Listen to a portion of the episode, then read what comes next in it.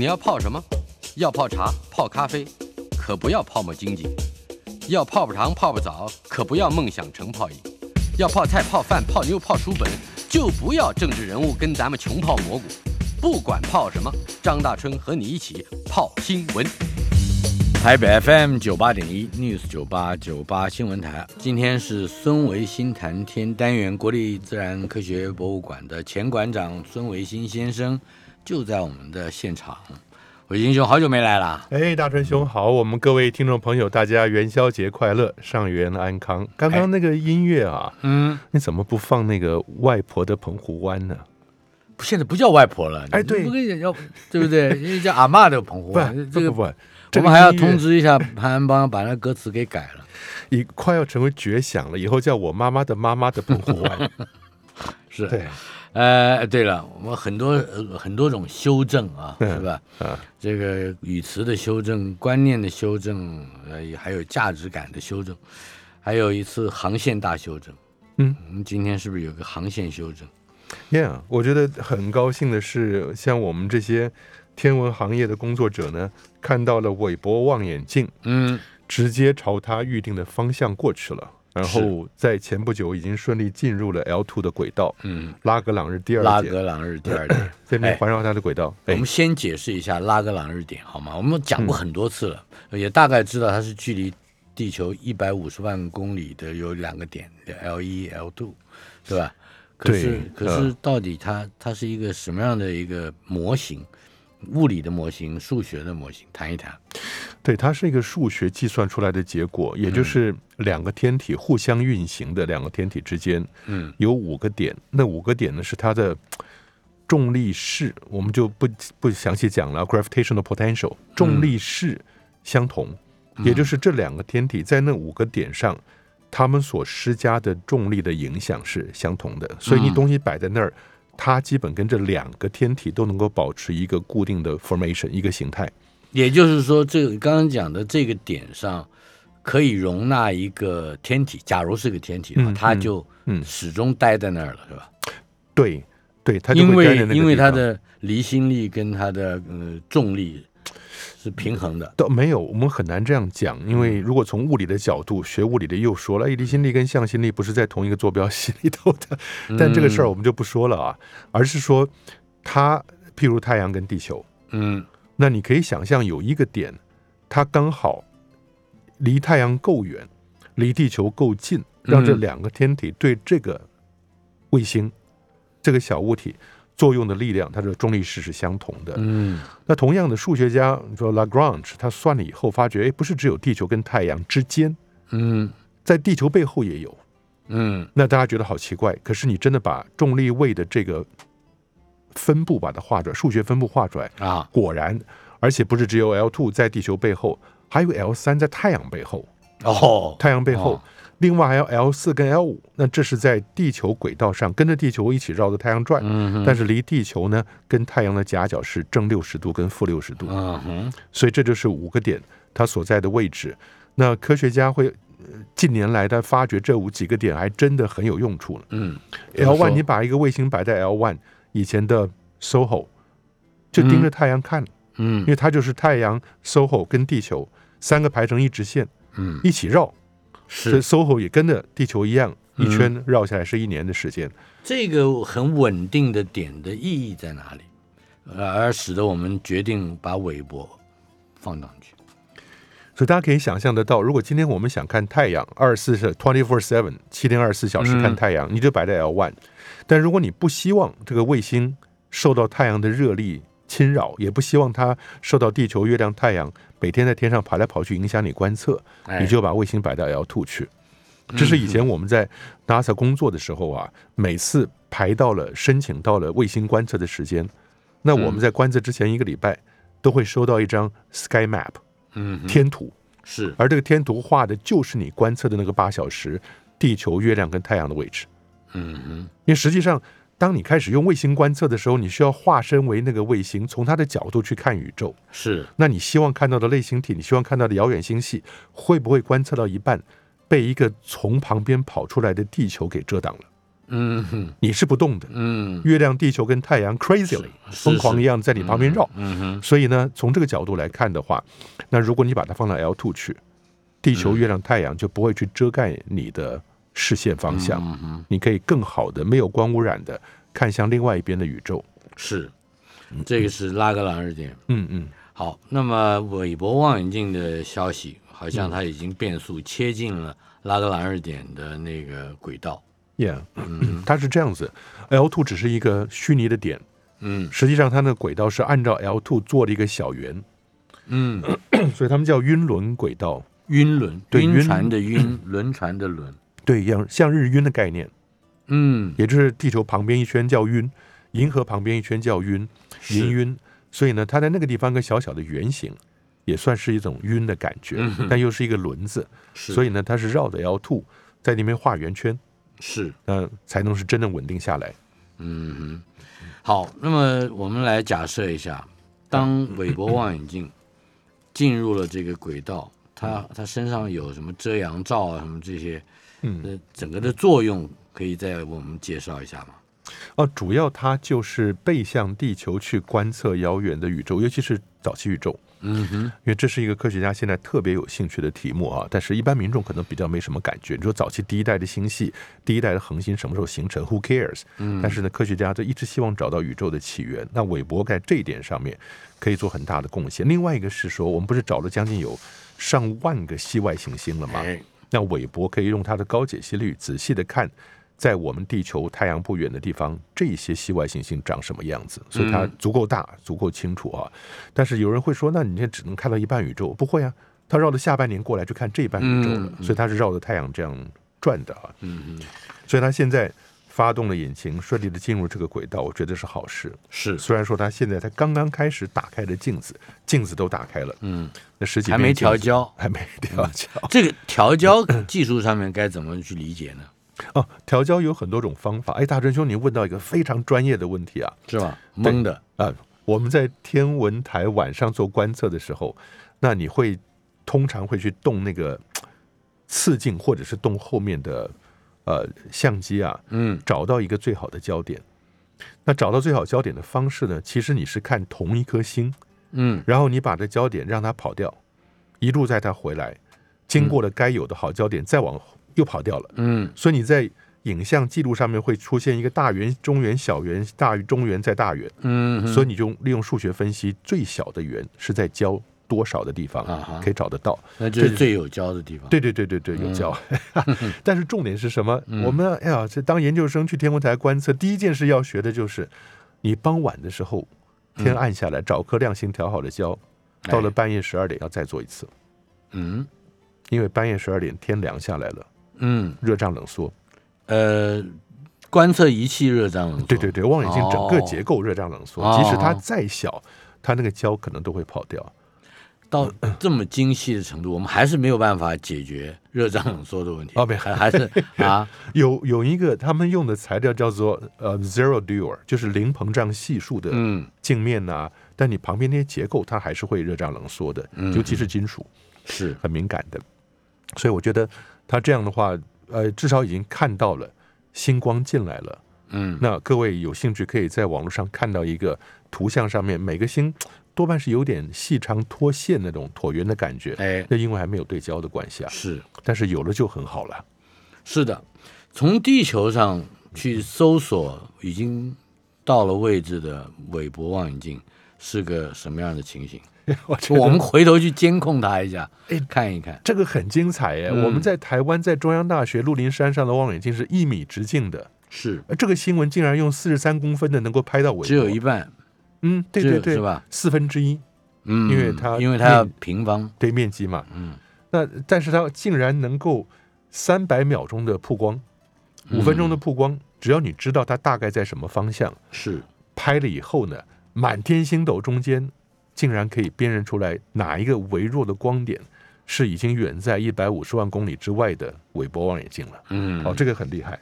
是，呃，这是等于现在刚刚公开的 James Webb 望远镜太空望远镜的嗯第一张亮相照，是吧？对啊，意大利罗马起罢了啊！对，到了起吧，意大利罗马的远端天文台拍的啊。嗯当然，这个你说科学意义倒没有什么，因为哎，大追兄晚上你要是穷极无聊，嗯，躺在秋天的草地上，现在没办法看，啊，好，躺在草地上，躺在草地上看着星空啊，嗯。隔不久你就会看到一个暗淡的光点跑过去，嗯。有的时候光点是亮点的光点跑过去，是，基本上它都是低轨道卫星。嗯哼，那如果亮点有的时候哈勃望远镜因为太阳能板角度的关系，它变得很亮，跟一等星一样亮。嗯哼，以前美国的太空梭也是，嗯哼，所以晚上躺在那个地方是可以看到这些小天体的。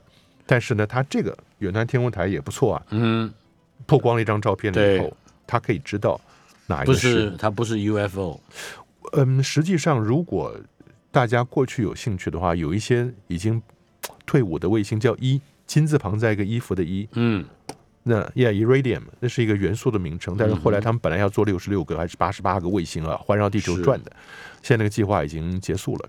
但是呢，那些一卫星什么时候过头顶，会有一个网络上的方程式让你去计算，也就是你给它我现在的时间、地点、高度、纬度、嗯，经纬度，它就会告诉诉你这个是一卫星还是 UFO 第几 第几号的一卫星从什么方向啊？地平线上出现，嗯，横过你的头顶下去，几点几分？是，所以喜欢做天文观测，以前我在垦丁天文台，我们在那的助理马学辉助理啊，最近他也他的小行星命名已经通过了，所以天上有个小行星叫马学辉，是我们垦丁天文台的哦，台长、专任助理，非常好的一个人啊。嗯。他有一回我在垦丁天文台上课，然后说：“哎，老师，能到外面来吧？”因为他刚查了一卫星要过头顶，嗯。哎，就真的看了一个淡淡的小点，按照那个时间出现，嗯，从头上横过去。没，有其他的人发现，不用发现了，你想看就可以看得到。嗯哈勃望远镜更亮。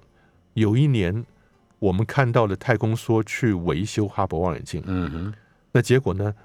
早上四点半多，太空梭发射，嗯哼，发射隔了八十分钟，就看到一个亮点从头上横过去，再隔十分钟，一个亮点从后面追过去。啊哈前面那个是哈勃望远镜，后面是太空梭啊哈，追上去了。所以都是人为的东西，对对对，但是它这个意大利的小天文台，四十三公分的，能够嗯拍到遥远的韦伯，我觉得已经是很有趣的一件事了。是，抬头看天空啊，到处是风险。嗯呃，SpaceX 火箭三撞向月球，嗯嗯。结束了七年的漂浮生涯。不过这个新闻跟下个新闻连在一块儿，连在一块儿，我们先讲一半。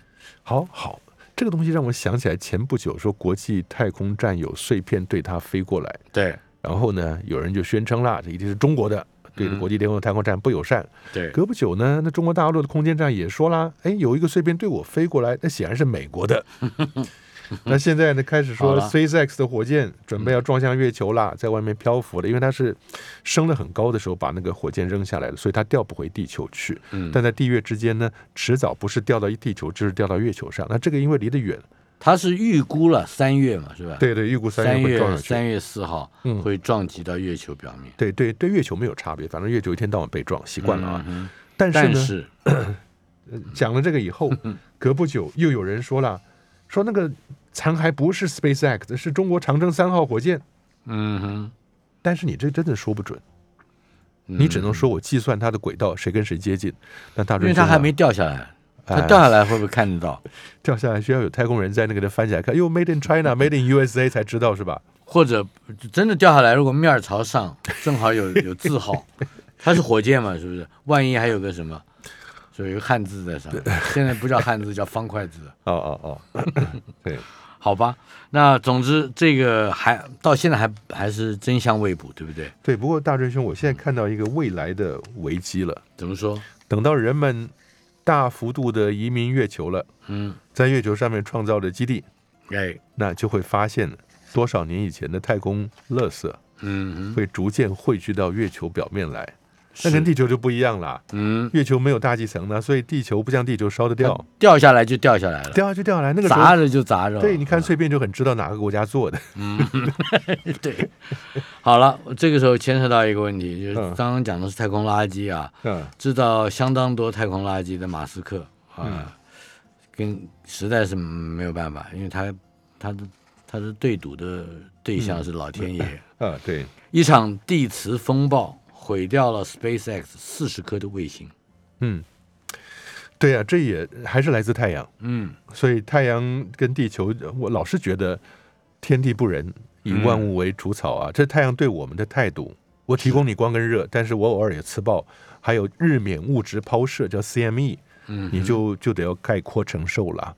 那只要太阳有任何这样子的动作，影响到了地球周遭的电离层跟磁层，嗯哼那我们这个大气它的密度、温度都会受影响。嗯。因为它如果它它就是大量的高能量的带电质点，百分之九十是高速质子是。从太阳风过来，它对我们的地球大气层跟磁场会有很大的压缩作用。嗯。可以你可以想象，第一个增温，一是能量来了，你地球温度升高了；第二个密度升高了，也就是接近地面的地方，它的密度会高。嗯也就是你原来卫星高高兴兴在那儿，在一个稀薄大气里面飞行，突然发现大气变浓厚了，嗯哼。产生的摩擦力就会比较大一点。是。过去这种事常发生，一八五九年的卡利顿事件跟呃一九八九年的魁北克事件，嗯哼。他哎，他把海洋里面的磁性水雷都引爆了，嗯。太阳可以做扫雷 扫雷的动作啊。嗯但是呢，这一次马斯克刚好好死不死发射了四十九颗卫星，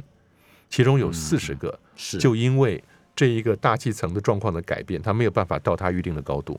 对了，这它是这一次发射的四十九颗，而不嗯是之前在在天空之中的。呃，不是，之前它可以用小规模去调它的轨道，调到适当的轨道比较高。啊，这次发射的过程中丢出去以后呢，它本来还想调轨道，后来就不行了，因为它每个卫星上面能带的那个小喷气量其实并不是很大，是，那所以你达不到预定的高度，就只能叫它下来了。嗯所以它不能让它在那乱飘。所以这算是一次四十九分之四十失败的呃行动了，对不对？我要这个失败的几率还会不少，因为迟早、到现在为止，马斯克一共已经发射了一万两千颗卫星，距离他的预估原先的嗯大计划，好像才才只不过是三分之一、四分之一。不，现在大概只做了一两千颗上去了吧？一两千颗上去了，一万两千颗是这个计划结束的时候是一万两千颗，是但是他现在已经开始申请了，要去再发射三万颗。我记得节目里面我们对，说过我记得我们说过还要发射四万颗。对对，那个魔术数字是四万两千颗，但是呢，在申请这三万颗的时候呢，各地方就有强烈的反对声音涌向了美国的 FAA。我不知道 FAA 管这个东西吧，嗯哼，但是尤其是天文学家跟监控夜空的人，嗯哼，以后你如果要看彗星，要看小行星，这些都是比较接近地平线的。在你傍刚刚讲的，FAA 是美国的这个管太航空的单位，是吧？呃，这些应该是管应该是管太空的，他们管太空的部门啦。但是呢，要去申请，他觉得要核准啊。嗯，可是呢，他在申请的部分，连 NASA 都已经出言要反对了。那应该是 FCC 是不是？对，FCC 是通信委员会，FAA 是航空，它是管飞机的，FCC 是管通信的。OK，但是呢，它本身它自己也有太空委员会，那你要它的 FC 它的那个太空委员会核准了以后，那还要通过 FCC 的审查，因为通讯很重要。那你现在这些额外的三万颗卫星，会对你在哈勃望远镜或者韦伯对地面的联系会有影响的，因为嗯你等于有一层大量的卫星的布幕。嗯，云好了，我云们就说云，现在流行那个词儿。晕。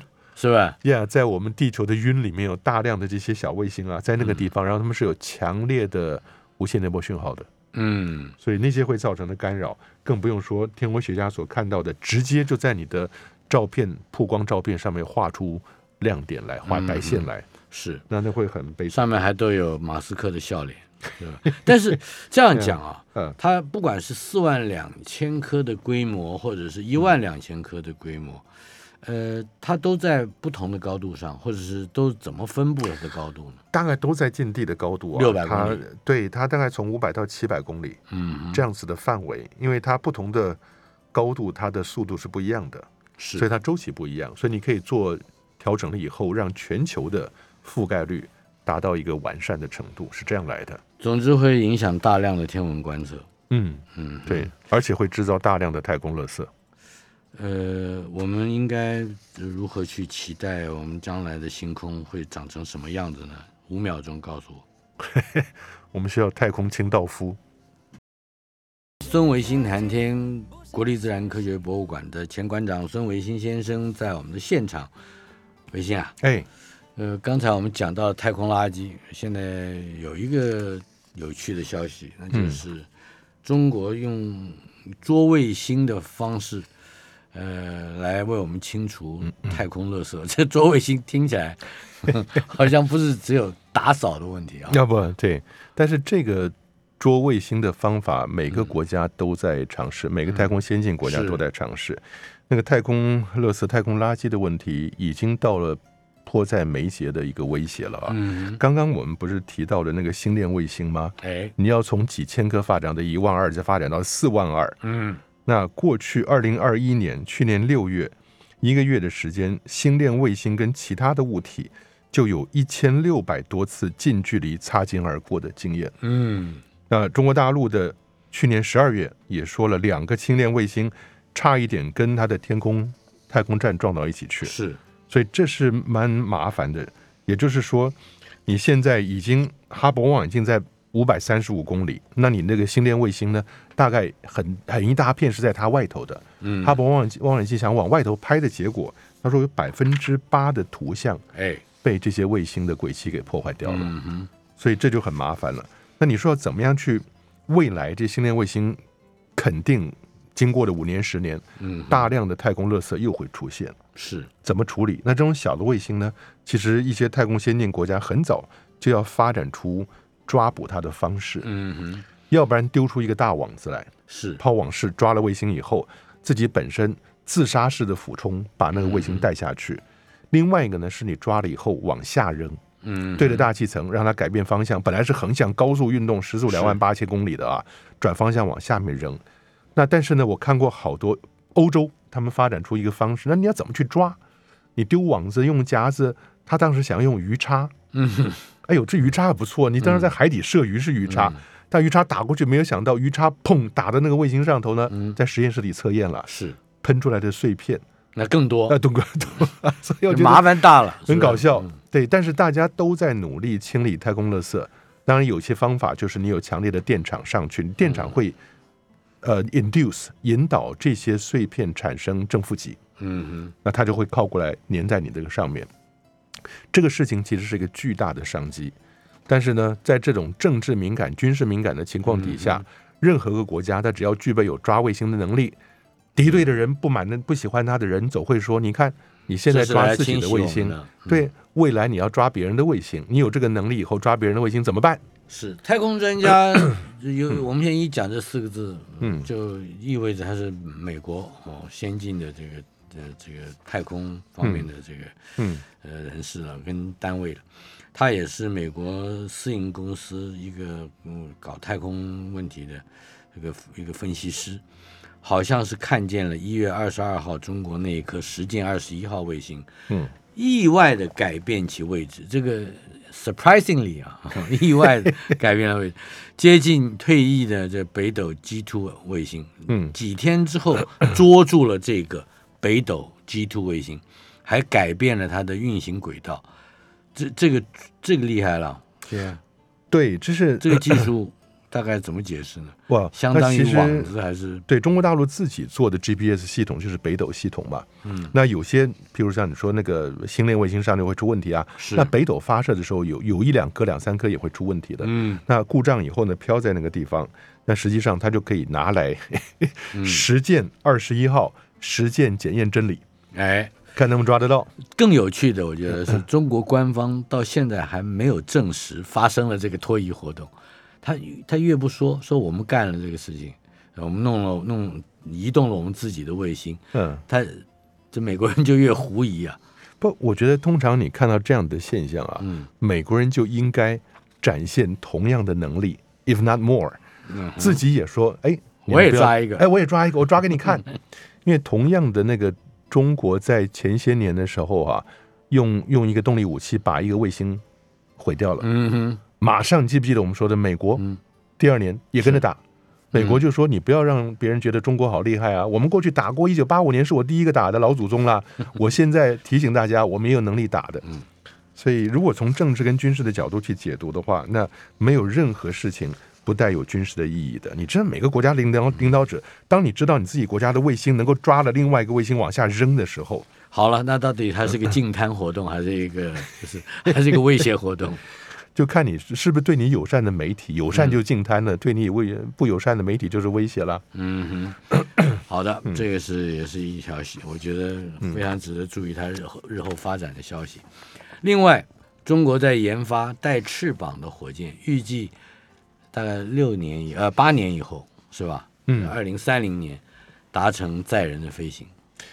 对，这个其实你可以看得到是跟美国的那个当年的太空梭是类似的。嗯，太空梭基本上也是一个带翅膀的东西，是，发射时候像火箭，因为它是平贴在大燃料箱外在燃料箱上的射上去的。嗯但你这样的付出的代价就是，哎，你是把一个太空梭射到轨道里头去了，那你这消耗掉的那个燃料箱就扔掉了，减轻重量。是，坏处就是你回来是没有燃料的，嗯哼，回来没有大量燃料，你万一进来的角度错了，你是没有机会拉起来的。嗯。但中国大陆现在也要发展这种带翅膀的火箭啊，那它是可以做高速点对点运送，嗯。那比一般的用后即丢的火箭成本会低很多。是，但是大川兄，我倒觉得大家本来都会发展这种带翅膀的运输，但是呢，这个东西如果发展出来，就像马斯克一样，他其实那个星舰计划，你每次站一百人要去火星的，嗯哼他发展成功以后，他一回头说我在地球表面来做运输，嗯哼，也可以啊。哎，因为他那是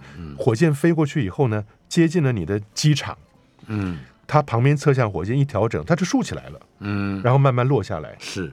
它的这套技术它已经成熟的不得了了，那大家就要换了那个本来就是发发展 A 这个目的，嗯，这中间意外的，或者说早就计划好了的，把 B 这件事情给先顺便做了，甚至发展成产业了。大师兄，您体会到这些政治人物心里的想法了，能做他是绝对不会说，嗯，所以中国大陆不说，别人观察到了，是，但是呢，美国跟欧洲还有俄罗斯到底是不是在做，也是个有趣的事情啊。是。不过说老实话，如果你真的是火箭，你从纽约到新加坡，一个小时就到了，那你还要一个小时，一个小时，对呀、比我从东华北路到新店还快。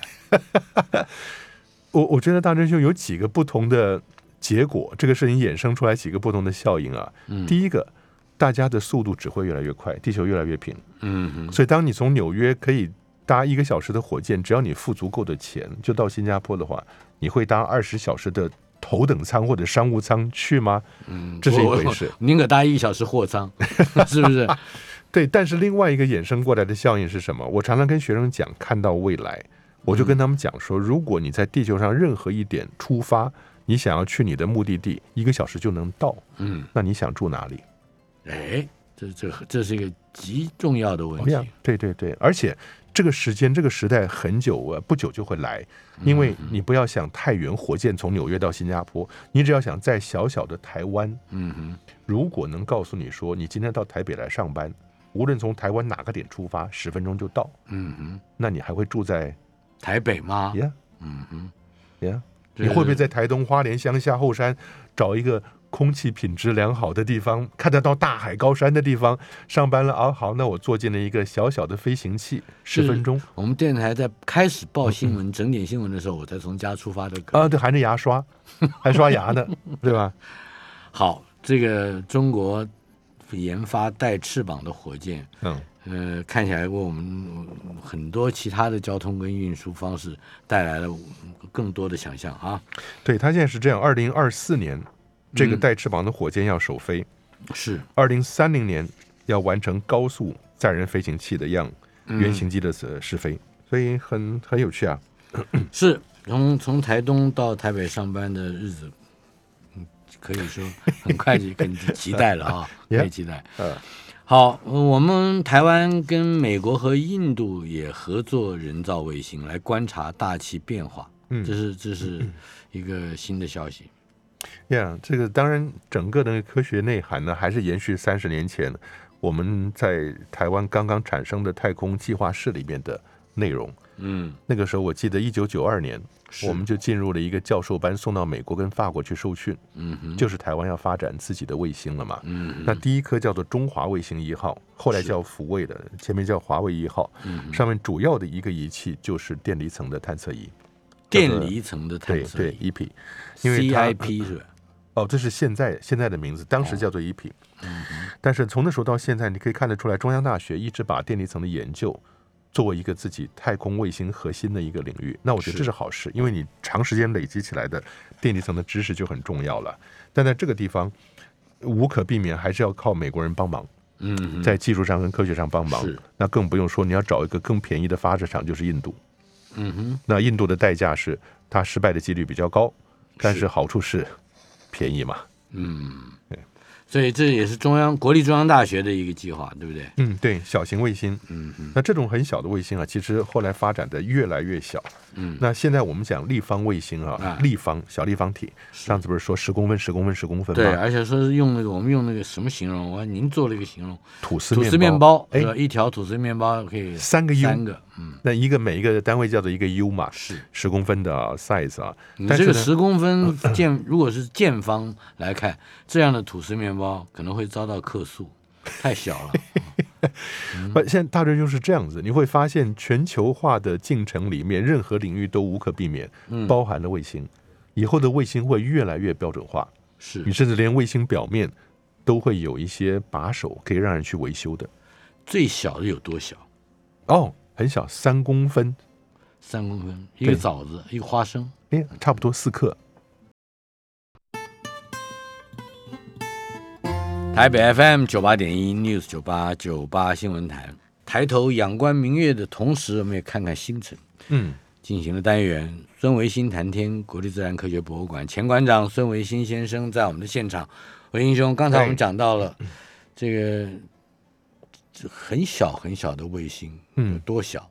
几公分，对不对？嗯，对，那个小卫星已经做出来了，二零一七年也已经进入轨道了，是人类历史上最小的太空飞行器，嗯，成功进到了近地轨道啊。它的尺寸呢是三点五公分，嗯。三点五公分，各位还没有我们一个手指头长嘛，嗯，三分之二节的手指头啊，是，重四克，嗯。上面有无线电的接收装置，是，然后有 sensor 有感应器跟小的计算机，嗯。靠阳光提供一点动力，表面有一点点太阳能小小电池啊。是，那这个东西呢，已经在二零一七年射到轨道里面去了。嗯，它还叫微卫星，我觉得根本不可能。为什么？因为现在立方体的卫星是我们的十公分，十公分叫立方，是又叫微卫星。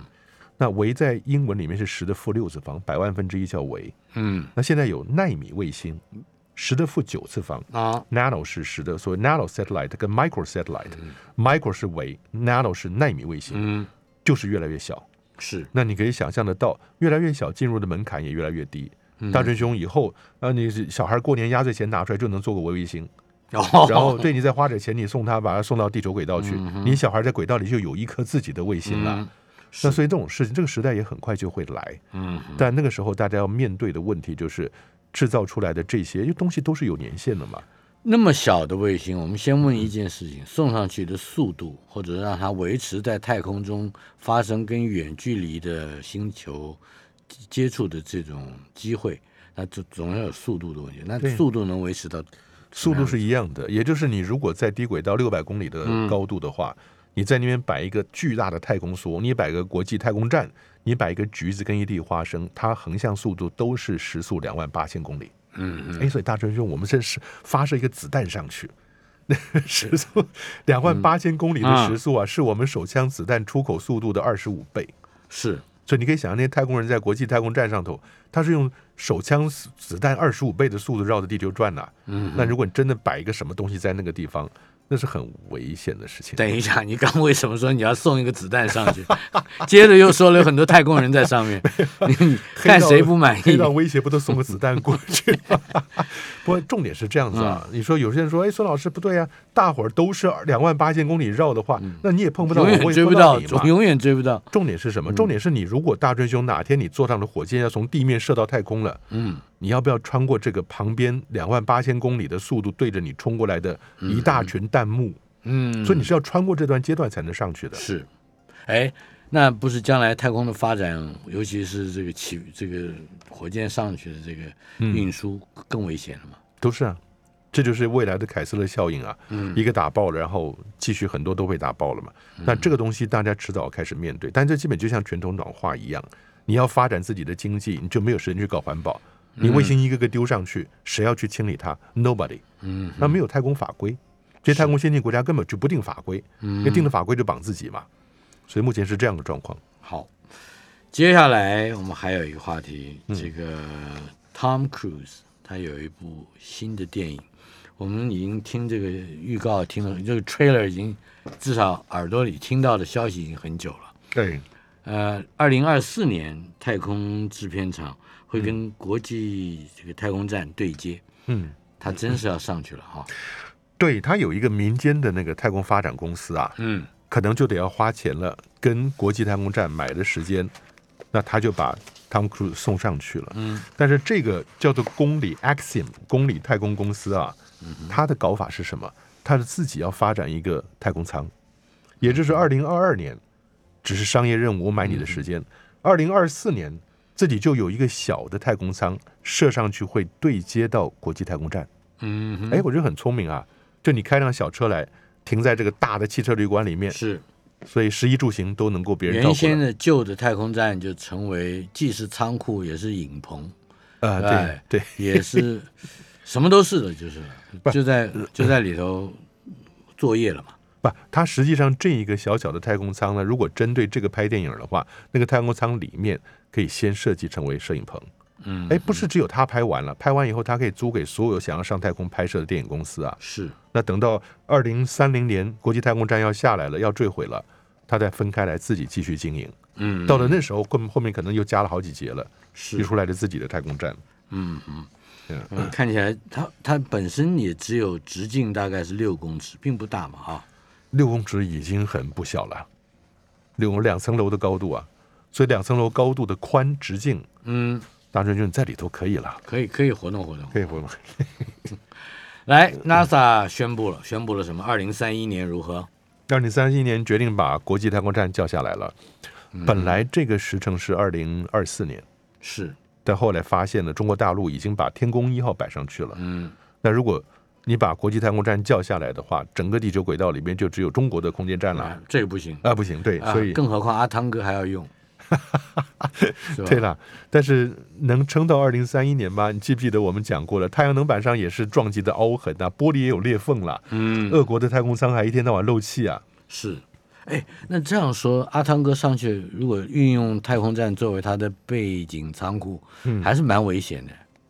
你刚刚照你刚刚形容的这些个，我不知道谁要给他买保险，嗯。对，因为这个东西你还真的不知道怎么说。嗯，因为拍摄电影所需要运用的各种动作哈，嗯。呃，还有器具什么，嗯，这都不是原先太空人所能，或者说呃太空站本身立场的这正常的工作业嘛。嗯，都不是。而且我相信，如果是汤姆克鲁斯上去的话，哎，他为了要跟原来在挂在飞机外面的那个画面嗯，有所区别，然后要超越的话，肯定会穿上太空衣、太空漫步，嗯，他会出去的。嗯对，所以你可以想象，哼，他不敢想象。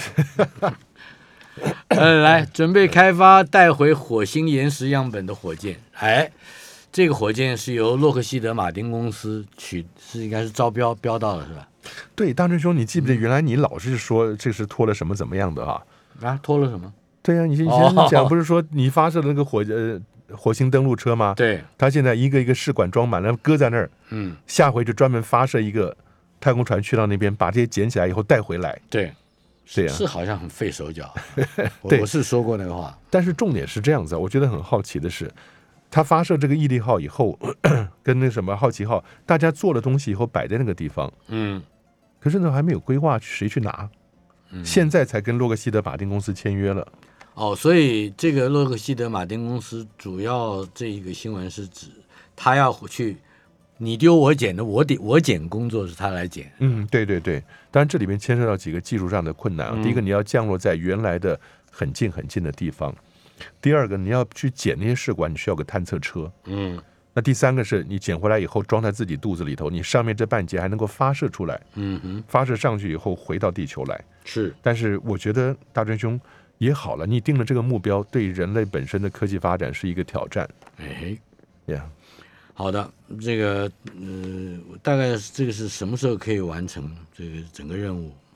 这就那就十年以后没吧看没有嗯真的哈，没有数字啊。而大真兄嗯哼，他说十年以后，嗯这个小型火箭洛克希德马丁公司开发的会带着火星地表样本返回地球。但您记不记得，嗯，马斯克已经说了，十年以后他就要把人摆在火星表面了。所以他上去的人如果早几天，就会把那些小样本先带 先带带走。你先把它偷拿走了以后，再说你找不到了啊！就洛克希德马丁公司搞了那么多年，哎，听起来像汤姆克鲁斯的电影啊嗯，。没错，去拿的人就是他。确认地球小跟班又要加一个，这是嗯这好像是特洛伊小行星是吧？对，这跟我们讲的拉格朗日点好像有关系。有关系。就刚刚我们讲 L L one 在朝向太阳，L two 在地球背后，都是距离地表一百五十万公里嘛。嗯哼，那你就要不要觉得一百五十万公里很远呐、地球到太阳是一亿五千万公里，是所以那是百分之一的距离。百分之一。但是呢，太阳背后一个 L 三，那地球上下各有 L 四跟 L 五。那你是说有没有人跟着地球这样绕着太阳转呢？哎，也真有。嗯前些年，二零一零年发现了一个啊，嗯那在 L 四，现在又发现了第二个，嗯哼，这样，所以在在也在 L 四吗也？在 L 四，对 L 四。嗯，那这个东西也很难找，因为都是小碎片。那这样的碎片 大概它的尺度会是多大呢？我如果你拿火星来看的话，十几二十公里吧，嗯十几二十公里小东西。嗯哼，对，这种地球的小跟班，我们没办法说它是我们的卫星，对不对？不是，它是绕太阳的。哦，它还是绕着太阳走。对，它的是绕太阳的轨道，它是绕日轨道，它不是绕地球的，嗯所以不是我们的卫星，那只是正好来了一下，经过了。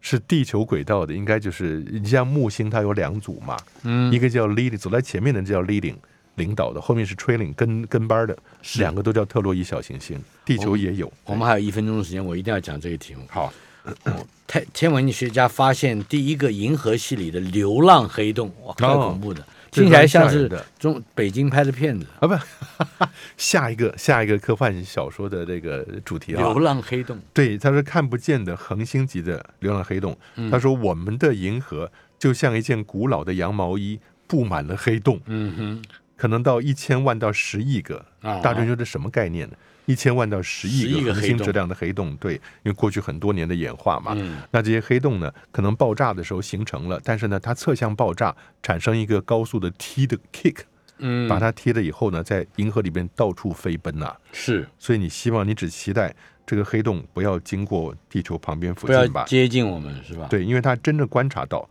距离地球五千两百光年的一个孤独黑洞，嗯因为嗯，它背景的星光被它扭曲了，所以知道它有黑洞存在。我们知道它存在，但是它距离我们大概有五千两百光年，嗯，这个在整个宇宙来讲也不是一个太大的尺幅吧？对不是太大哦时间到了。